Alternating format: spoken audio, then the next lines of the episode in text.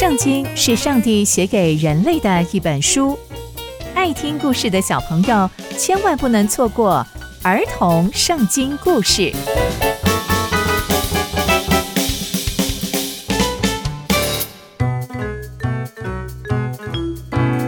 各位亲爱的大朋友、小朋友们，大家好，我是佩珊姐姐。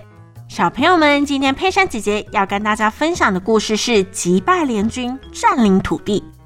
我们在上一集的故事中知道，上帝带领着以色列人打赢了一场又一场的战役，但周围的部落仍然与以色列针锋相对。那接下来又会发生什么样的事情呢？让我们继续听下去吧。虽然约书亚带领着以色列百姓征战得胜。但周围的部落仍然想联手打击以色列百姓，但上帝跟约书亚说：“你不要因为他们而感到惧怕。明天的这个时候，我把他们所有的人都交在你的手中，无论是马还是车，通通都交在你的手里。”于是约书亚率领了所有的士兵攻打他们。上帝就真的照着他所说的，把全部的百姓、还有马、还有车，全部都交在以色列百姓的手中。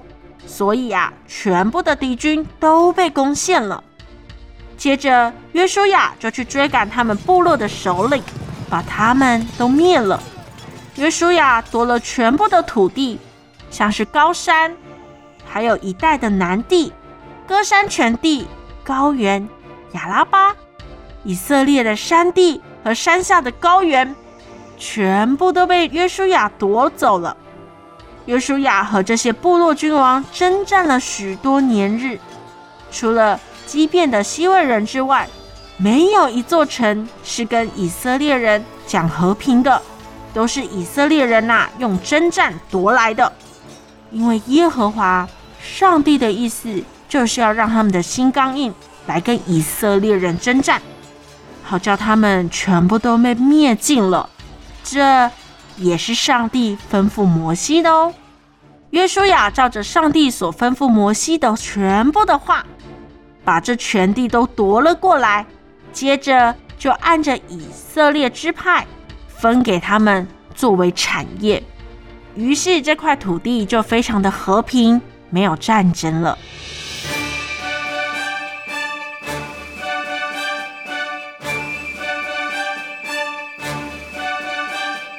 从今天的故事，我们知道上帝透过以色列百姓为他征战而得到许多的土地。我们也看到约书亚听从上帝，如同摩西听从上帝一样，因着听上帝的话而得到战役的胜利。所以小朋友们，我们都要留意听上帝的命令哦。那要怎么听上帝的命令呢？就是要好好读圣经。